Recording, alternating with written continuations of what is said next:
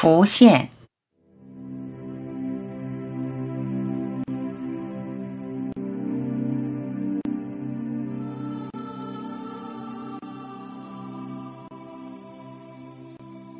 安于每一个日常，心中不起波澜，就是修行；洞察每一个烦恼心念，即刻放下不理会，就是修行的力量。无妨这样试一试，看看心的力量到底有多大。道理说多了，自己都感觉乏味。别成天想要影响别人，没有人是被你影响的。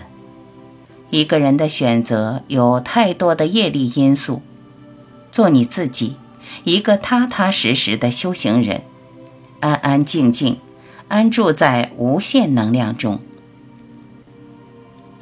静默的力量有它独特的波长，整个世界都是不同频率在不同波段的同频震荡。所谓因缘的作用就是这样。不要夸大自己的力量，独立的人什么也不是，无所事事是很必要的，心中无事是最快乐的。心中无事必须依赖无限能量的作用，当无限能量注入心中，越多就越不搁事，越不搁事心就越空，一颗空心还有什么烦恼与困扰？谈论太多，心中缺乏自发的动力，持续修行是很困难的。不能持续修行是不会有成效的。心的纬度不同，靠近实相的远近也不同。愿力强弱决定了内在动力的强弱。心在道上，你就在道上。是否端坐禅殿，是否书不离手，不是重点。到底对道的愿望多强烈？心之所向，随时随地就在每一个日常。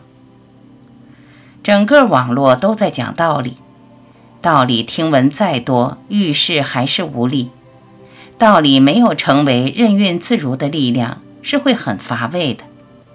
缺乏无限能量的作用，心就不稳定，持续修行是很困难的。与其像只蜜蜂到处采花，不如安安静静，在内在强烈愿望的推动下保持沉默吧。在独处的静默中洞悉你自己，有些无法触及的东西自然会浮现出来。